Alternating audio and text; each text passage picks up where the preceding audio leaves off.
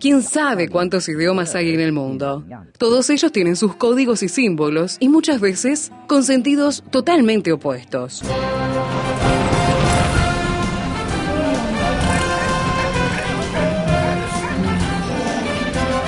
Jungla semántica. Para descifrar las palabras, para entender su raíz, para saber de qué hablamos. Jungla semántica. Nos lidera en esta expedición el profesor Héctor Leites.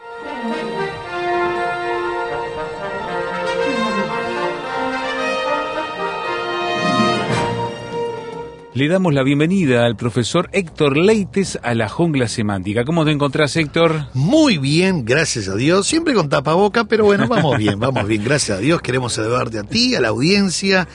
Y por supuesto felices de estar analizando la Biblia, mirando lo que decíamos en el programa pasado, no movernos ni una micra, Sí, sí, ni una micra de la palabra de Dios. Héctor, en el encuentro anterior, yo no sé si le pasó lo mismo a la amiga y amigo oyente, pero yo quedé impactado de estos eh, falsos maestros que se introducen encubiertamente, sembrando herejías destructoras y que aún negarán al Señor que los rescató. Y esa frase me- realmente me golpeó muy fuerte.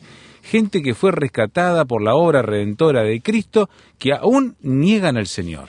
Sabes, Esteban, que llama pero poderosamente la atención y no solamente Pedro lo deja claro con los verbos participio auristo activos, sino que vuelve a remachar más adelante esto de que aquellos que fueron rescatados, comprados, redimidos, terminen en una situación espantosa. No por Dios, ¿eh? No, no es por elección Dios. personal, se nota claramente, ¿no? Esto de que Dios te quitó la salvación, eso no, No, no, no, no, bajo ningún concepto.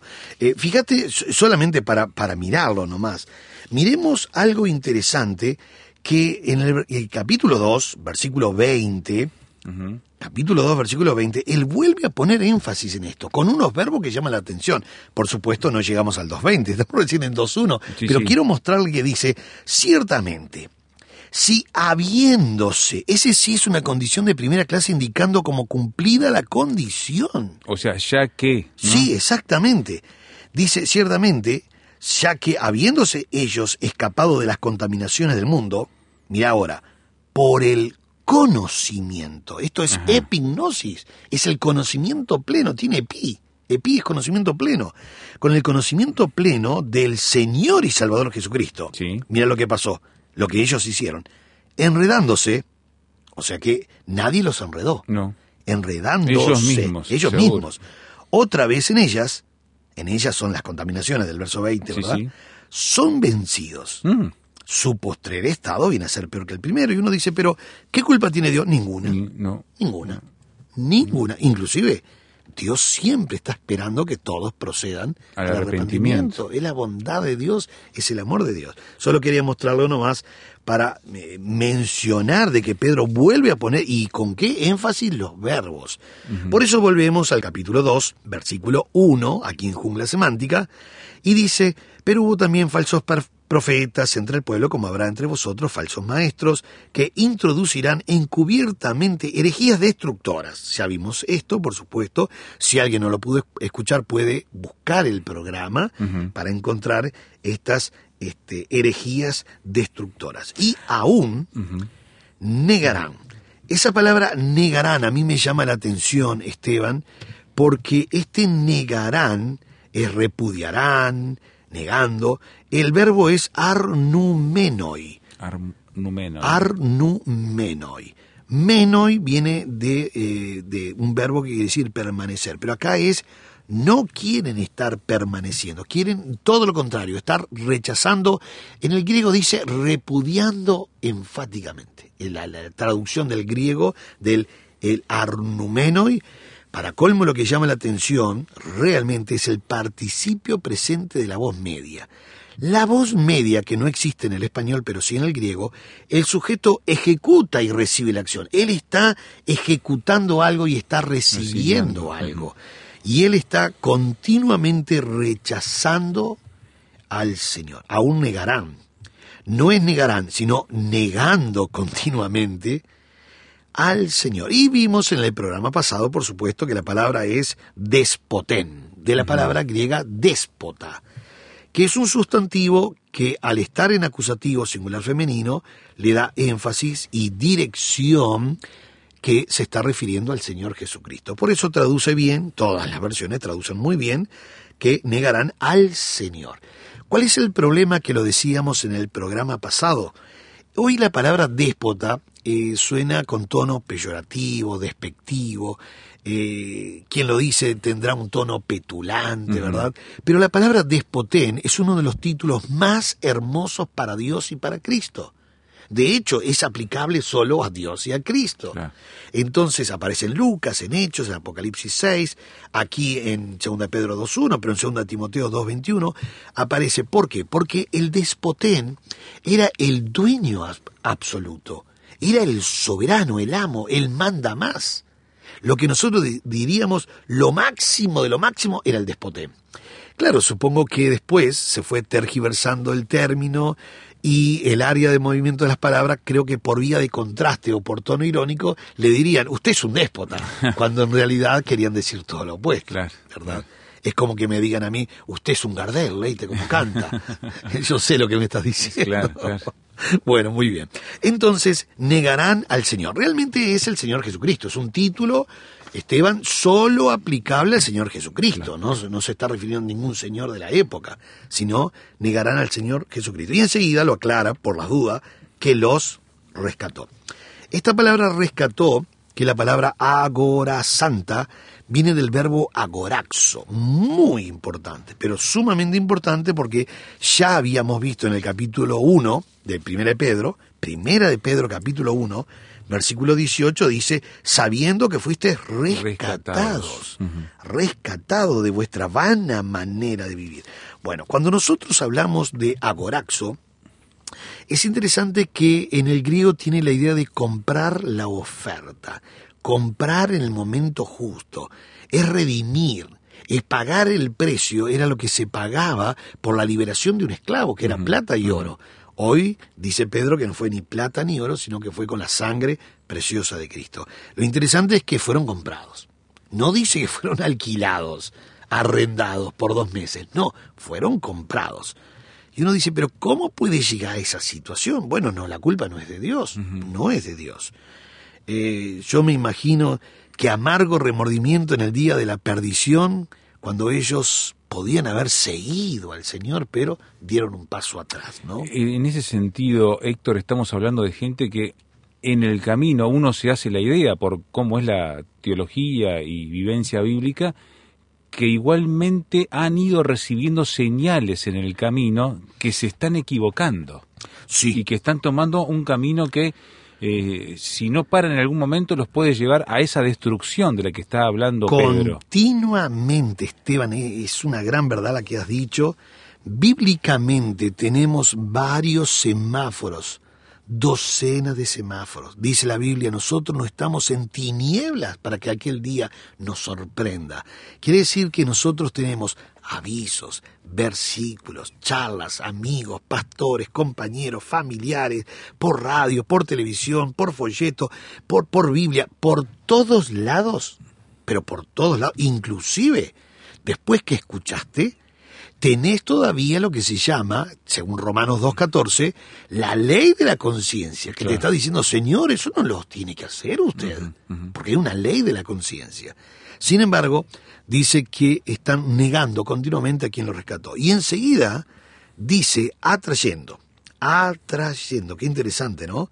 Atrayendo sobre sí mismo destrucción repentina. Esa palabra atrayendo, que es la palabra epagontes, es un participio también presente, o sea, ese atrayendo es continuamente, están conduciendo sobre ellos mismos este camino, ¿verdad? Que ellos son responsables. Aquí no hay que poner de que Dios es malo, de que Dios te quitó esto, no, no, nada, absolutamente nada. Dios es el más interesado que todos procedan al arrepentimiento. Es el amor, la bondad, la misericordia, eh, netamente misericordia de Dios, que, como decías tú, continuamente está hablándonos para que volvamos al camino. ¿Por qué equivocarnos? Equivocamos No, todos. todos, Pero todos. si no volvemos al camino, entonces eh, hay problema. Y esta gente, estos falsos maestros, bien identificados, dice que ahora están atrayendo destrucción repentina. Me llama la atención que la Biblia no habla de aniquilación, habla de Ah, destrucción. destrucción. La palabra apoleian, que es destrucción, nunca es un sustantivo en, en- en un, en, un- en una declinación de acusativo. ¿Qué quiere decir esto?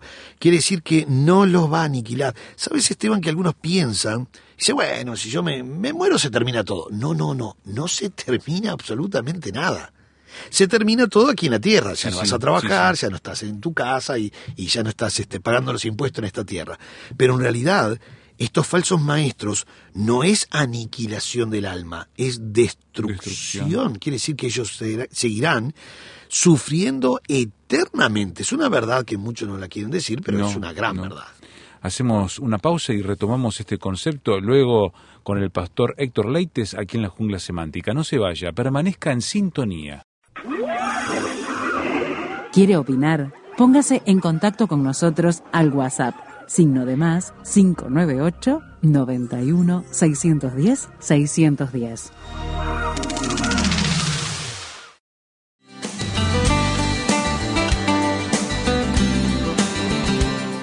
Prepárese con el Seminario Bíblico de Fe, enseñando con excelencia para un servicio eficaz.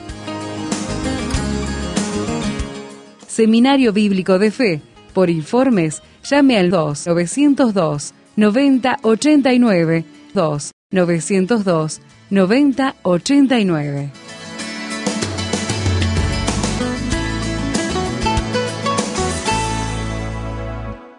Los que niegan al Señor que los rescató, dice segunda de Pedro capítulo 2 versículo 1, atraerán sobre sí mismo destrucción repentina. Y diferenciaba, Héctor, antes de la pausa, destrucción de aniquilación. Sí, en el griego eh, Pedro fue muy sabio en colocar todas las palabras justas, aunque uno dice hay una redundancia de cosas, porque utiliza la palabra el taginen apoleian. Taginen es algo repentino que se destruye, y apoleian es destrucción, Sí. pero no es aniquilación. No. Y uno dice, ¿por qué pone esta destrucción repentina? Primero, lo pone todo en un caso acusativo, o sea, el adjetivo taginen, que es repentino, rápido y destrucción, como la propia palabra apoleian nuevamente, que es destrucción en caso acusativo. ¿Qué quiere decir? Que no se escaparán de ningún modo. ¿Por qué? Porque van a recibir la consecuencia de la fatal elección tomada pero no se va a aniquilar el alma, decir, bueno, se terminó. ¿Cómo se terminó? Sí, sí, no hay más nada. No, no. Recién comienza la, la, la destrucción y recién comienza el sufrimiento eterno. A veces nos olvidamos, y a veces hasta se omiten las prédicas, de que nosotros vamos a tener, nosotros los cristianos, vida eterna. Pero la gente que no acepte a Cristo va a tener muerte eterna. Eterna. Y uno dice, pero si es muerte, ¿cómo puede ser eterna? Claro. Si es muerte, se murió y se terminó. No, no, no, no, no. Porque desaparece de esta tierra. Claro. Pero no es aniquilación, es perdición, que es lo que dice Apoleian acá. O sea que están atrayendo, conduciendo, participio, presente, activo, continuamente sobre ellos mismos, destrucción repentina. El taginen apoleian, o sea, pronto, repentino, eh, destructivo y, hace- y arriba tiene apoleian. Ahora, la pregunta del millón, Esteban. A ver. ¿Dónde está el amor de Dios Mm. que toda esta gente eh, se va a perder? Porque es mucho la pregunta. Claro, ¿Dónde sí. está el amor de Dios? ¿Dónde está la justicia de Dios? ¿Dónde está la equidad? Pero sobre todas las cosas, ¿dónde estaba Dios cuando este personaje se estaba desviando? ¿Dónde Y estaba no lo Dios? detuvo. porque- Y no lo detuvo. Bueno, Pablo fue muy concreto, y lo voy a leer, Romanos capítulo 1, versículo 24, ahí nos muestra que Dios siempre estuvo salvando, mostrando, hablando, redarguyendo, convenciendo, eh, eh, enviándote predicadores, enviándote mensajes, pero el hombre continuamente la ira de Dios se revela contra toda impiedad e injusticia de los hombres que detienen con injusticia la verdad. Y llega el verso 24, Romanos 1.24, y dice, por lo cual, también Dios los entregó a la inmundicia en las concupiscencias de sus corazones, de modo que deshonraron entre sí mismos sus propios, sus propios cuerpos. Cuidado Esteban y oyente. La palabra Dios los entregó suena como que Dios viene, los agarró así de la oreja y los llevó a tal lugar. No, el verbo paredoken, que aparece aquí, los entregó en Romanos 1.24, Sí. La palabra paredoken, el verbo paredoken es abandonó, se Abandonó, corrió. Se corrió. Ujú. Porque como ellos ya habían rechazado a Dios. Dios es amable y se corrió y dijo, bueno, señores, si ustedes no me quieren, Me corro, porque claro. si, si nosotros no queremos a Dios, y Dios, porque es- esto hay que entenderlo bien porque es teología pura, Dios con su mano nos está cuidando, protegiendo, el sustento, la providencia, de, de- de peligros temporales. Es humano, es humano, está siempre. Pero de repente yo digo, Dios, podés correrte por querer hacer lo que yo quiero Ah, y no de Dios. Evidentemente Dios se va a correr, pero no se corta la mano, o sea, se, se va con la mano. ¿Me explico? Él retira su mano y todo lo que me estaba cuida- cuidando va a venir. No es que Él lo envía, no es malo Dios. Dios no es malo ni injusto. Pero como Él lo corren y Él se corre, entonces todo lo que Él estaba frenando Sí, se viene. sí. ¿Cómo lo sabemos? Mira Esteban lo que dice Romanos 1.23, el versículo anterior. Ellos dicen, de, referente a ellos dice el texto, y cambiaron la gloria del Dios incorruptible en semejanza de imagen de hombre corruptible, de aves, Claro. de cuadrúpedos, cuadrúpedos y de reptiles. Quiere decir que ellos cambian a Dios, la gloria de Dios y Dios mismo, por un pajarito, por un árbol tallado, por, por algo que, que- que dibujaron. Entonces Dios dice, "Pero, señores, ¿no me quieren a mí? No, no, no, no, preferimos esta imagen. Entonces Dios se corre. Cuando se corre, dice el 24, por lo cual, ese por lo cual es, por lo tanto, debido a lo que ustedes han hecho, yo me corro, yo me voy. Entiendo. También, ese también quiere decir, ustedes me han corrido, yo me corro, yo también me corro. Dios los entregó. Entregó es paredóquen es abandonó, los dejó. ¿Qué dejó? Que hiciesen lo que ya estaban haciendo, porque Dios no empujó a que hicieran algo nuevo, sino que los deja que hagan lo que ellos ya estaban haciendo. Mira el verso 26, Esteban, dice lo mismo. Por esto Dios los entregó, entregó otra vez, paredoquen, a pasiones vergonzosas. Mira. Pues aún sus mujeres cambiaron el uso natural por el que es contra naturaleza, acá viene el lesbianismo, Sí. y de igual modo también los hombres, dejando su, eh, el uso natural de la mujer, se encendieron en, sus las- en su lascivia unos con otros, cometiendo hechos vergonzosos, hombres con hombres, y recibiendo en sí mismo la retribución debida de su extravío. O sea que Dios no envió nada, Dios no es que permitió nada, no, no, no, ellos estaban haciendo esto y Dios se corre. Dios se corre. Y ahí viene la depravación del sexo en el hombre, en la mujer. Y uno dice, sí, pero ¿y dónde estaba Dios? Y si Dios sabía, porque Dios estaba frenando, pero le han dicho, córrase Dios, no moleste. Y Dios dice, ¿cómo no? Me voy. No me quiere. claro. Y ahí el hombre toma la velocidad increíble. Ahora, el, el 26, el 26 dice, por esto Dios los entregó, pero yo tengo que leer el 25, porque el 26 dice, por esto, ¿por esto qué? 25. Ya que cambiaron la verdad de Dios por la mentira, honrando y dando culta- culto a las criaturas antes que al Creador, el cual es bendito por los siglos de los siglos. ¿Te das cuenta que antes que Dios los deje, ellos ya lo habían dejado a Dios? Ellos ya cambiaron, cambiaron la verdad. Entonces hay que tener cuidado con esto, porque inclusive muchos cristianos preguntan, pero leíste, ¿y el amor de Dios? ¿Dónde queda? Claro. ¿Dónde queda? Y el cuidado, protección, sustento, el hablar, el enseñar, ¿dónde está su equidad, su justicia? Pero ¿dónde estaba Dios cuando esta persona estaba haciendo eso? Estuvo siempre al lado, hablándoles, enseñándoles, mostrando, frenando inclusive. Pero si Dios fuese un dictador, dice, usted no hace más nada, Señor. Punto. Pero no es un dictador, es un Dios de amor. Un Dios de amor. Y eso es lo que pasa en Pedro, Esteban. Porque uno dice destrucción repentina. pero ¿por qué pobre gente? Bueno, por supuesto que uno dice pobre gente, pero los hombres reciben la consecuencia de la fatal elección tomada, lo acabamos de leer en Romanos. Y ahora Pedro dice, señores, ustedes están haciendo esto, ustedes mismos están atrayendo, atrayendo destrucción repentina. Yo no tengo nada que ver, y Dios menos, porque Dios es un Dios de amor, de cariño, es dulce, es tierno, es amable, es lleno de amor y misericordia, que continuamente quiere que el hombre proceda al arrepentimiento. Y tiene oportunidad siempre, Esteban, siempre. Mientras el hombre respire y Cristo no haya venido, Esteban, el hombre tiene oportunidad. No importa lo que haya hecho. No importa, ¿eh? Porque muchos dicen, no, pero he cometido apostasía, blasfemia, se portó muy mal, este hizo esto, esto otro, le robó, un tapa, le robó el tapaboca qué sé yo. No, no, no, no, no. No, no existe nada que la cruz no pueda lavar y limpiar. No existe. Por lo tanto, nosotros dejamos este mensaje, ¿verdad?, para todos, que es Dios es un Dios de amor, misericordia, que quiere, pero súper quiere que todos procedan al arrepentimiento. Ahora, Héctor, va a llegar un punto de no retorno, por lo que da a entender Pedro. Esa Bueno. destrucción repentina quiere decir que ya ahí ya está, no, no, no, no hay vuelta, ¿no? Sí, bueno, ahí viene la gran discusión de teo- todos los teólogos. Y yo como teólogo también me hago la pregunta. ¿Dónde está la línea del no retorno? Claro. Por eso a mí me gusta decir esta frase, mientras el hombre respire, Sí. así esté en el, en el centro de tratamiento intensivo en un hospital, mientras el hombre respire y Cristo no haya venido, siempre está la oportunidad De de, que todos Mm. puedan regresar al arrepentimiento. No nos olvidemos quién era Pedro antes de convertirse, Oh. no nos olvidemos quién era Pablo, Sin duda, el, el- sin el duda. perseguidor. Entonces, pero yo supongo, Esteban, yo supongo que sí, ese límite lo tiene Dios, lo sabe Dios. Él lo sabe. Él lo sabe.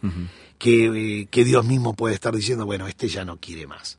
Pero yo no lo sé y no soy Dios. No. Por lo tanto, aún, y me ha pasado varias veces, ir a un lugar donde ya hay un coma inducido, cuando ya están en el centro de tratamiento intensivo que se llama CTI, que ya eh, los médicos dicen no hay esperanza. Pues yo he pedido por, eh, a los familiares entrar, entrar a ese lugar y me dicen, pero Héctor, está con un coma inducido, no, no te va a reconocer, ¿puedo entrar? Sí, sí, entro. Oro. Me ha pasado de orar, Esteban, pero varias veces, tomar de la mano y decir, si estás escuchando, si querés aceptar, apretar mi mano y apretar la mano o mover los ojos. Entonces uno dice, no puede ser, porque uno dice, no puede ser, sí puede ser. Mientras el hombre respire y Cristo no haya venido, siempre hay Hay esperanza. esperanza. Supongo que Dios debe saber cuál es el límite de cada uno del no retorno, pero yo no lo sé. Claro. Y como yo no lo sé, tengo que predicar siempre. Siempre. Siempre, siempre. Es como, y termino con esto, es como, cómo saber cuando un niño deja la inocencia y pasa a tener conciencia de pecado, ¿no? Claro, Porque claro. los niños si mueren van al cielo. Pero, ¿qué niño y de qué edad y de qué pueblo y de qué ciudad? Qué discusión. sí. Bueno, entonces, ¿sabe lo que digo yo? Yo digo, porque me dicen, ¿cuándo debo empezar a dar el evangelio? Cuando está en la panza de la mamá. Después nació y seguí. Después creció un poquito más y seguí. Después le estás dando la leche con unas gotitas de limón para acelerar la digestión y seguí. Y después rayas el puré y, y seguí. Después ya tiene como cinco años y seguí. Y va- va- vas a ver que después tiene siete y va a aceptar a Cristo de nuevo. Seguí siempre. Claro, porque no No, sabemos cuándo no sabemos. pierde la inocencia. Bueno, amigos, eh, lo lindo de todo esto es, usted y yo tenemos vida eterna. Disfrutemos esta vida eterna aquí en esta tierra y por favor, usted y yo, entreguemos un evangelio sano, lindo, las buenas noticias para aquel que tal vez va camino a la destrucción repentina. Y mientras él respira, hay oportunidad. No importa cuán malo sea o cuánto habrá hecho. Dios le bendiga ricamente en este día.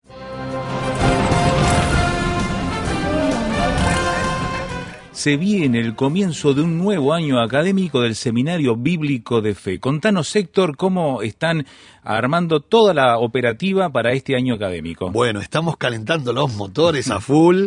Comenzamos el 8 de marzo. 8 de marzo, lunes 8 de marzo comenzamos con la materia libros históricos.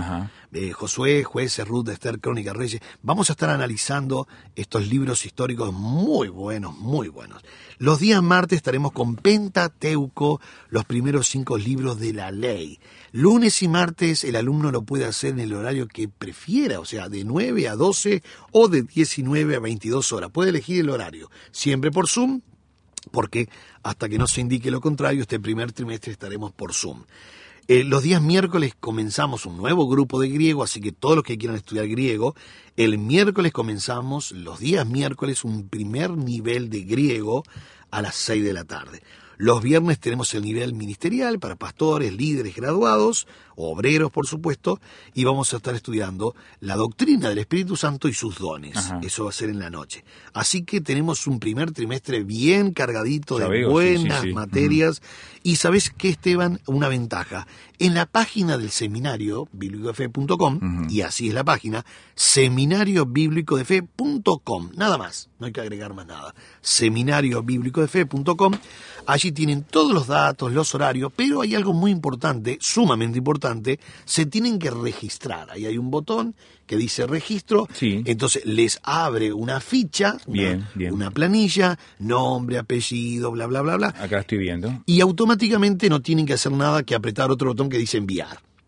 Eso queda en la base de datos, nosotros nos comunicamos con ustedes y este, coordinamos horarios, días, los Bien, bien. costos, en fin, porque si estudian dos materias hay un descuento Bien, bien. también. Entonces, seminariobíblicodefe.com, allí está la página del seminario, y deben registrarse, no es que tienen, sino deben, Deben. registrarse allí para después estar en contacto. Después, de todos modos, les, les estamos dando los teléfonos. Perfecto. 2 902 90 89 2 902 90 89 y el celular que ha cambiado es 093 59 19 50 093 59 19 50 para estar llamando o WhatsApp, lo que ustedes prefieran, en este nuevo celular que tiene el Seminario Bíblico de Fe. 093 59 19 50. Así que les esperamos. Allí está. Inclusive Esteban en la misma página eh, dice eh, contactos. Y allí en contacto apretan y mandan automáticamente un correo al correo del seminario bíblico de fe arroba gmail.com. O sea, está todo ahora allí en la página muy bien explicado todo.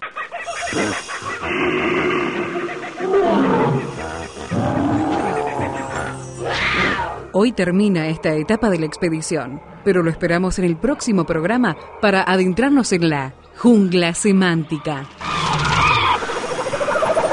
Jungla semántica es una producción del Seminario Bíblico de Fe y Radio Transmundial. Jungla semántica.